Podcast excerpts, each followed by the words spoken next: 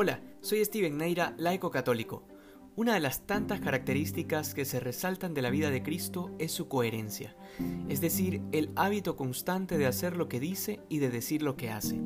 En él no había doblez de corazón, no había intenciones escondidas, no pensaba una cosa y hacía otra. Cristo en su persona era transparente, frontal, sincero y sin fingimiento. Este es el gran contraste con los fariseos, porque en todo el fuerte discurso que les dirige el Señor constantemente hay una referencia a la hipocresía, a la superficialidad, a mostrar una cosa y por dentro vivir otra totalmente distinta. Y esto nos puede pasar en algún momento, cuando no somos sinceros con nosotros mismos, con los demás y con Dios. Hay quienes se muestran todos espirituales y devotos cuando están dentro del perímetro de la parroquia, pero tan pronto van cruzando la esquina, se hace evidente que todo era una máscara, una fachada, que en realidad en lo más íntimo del interior no hay una verdadera relación con Dios. En verdad no hablamos con Jesucristo.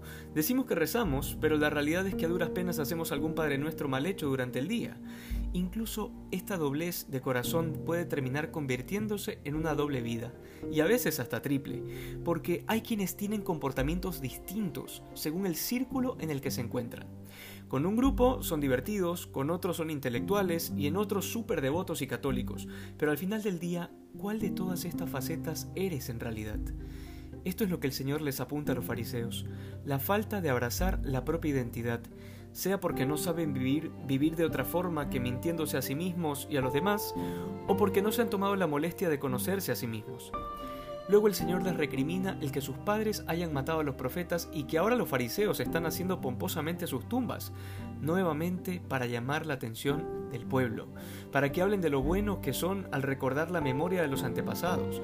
Sin embargo, no hay cosa más absurda, porque resulta que levantan las tumbas de los hombres que sus propios padres mataron, y entonces Jesús lanza unas palabras que no eran otra cosa que una profecía. Colmen ustedes la medida de sus padres. Y efectivamente fue lo que hicieron porque colmaron la, medida hasta el borde, en el momento en el que crucificaron a Jesucristo, al Hijo de Dios, en el que la ley y los profetas llegan a su plenitud. Continuando con el Evangelio de ayer, lo que se nos pide es no quedarnos en las apariencias y trascender a lo esencial.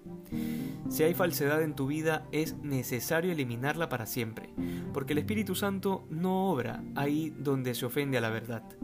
Que hoy seamos más santos que ayer. Dios te bendiga.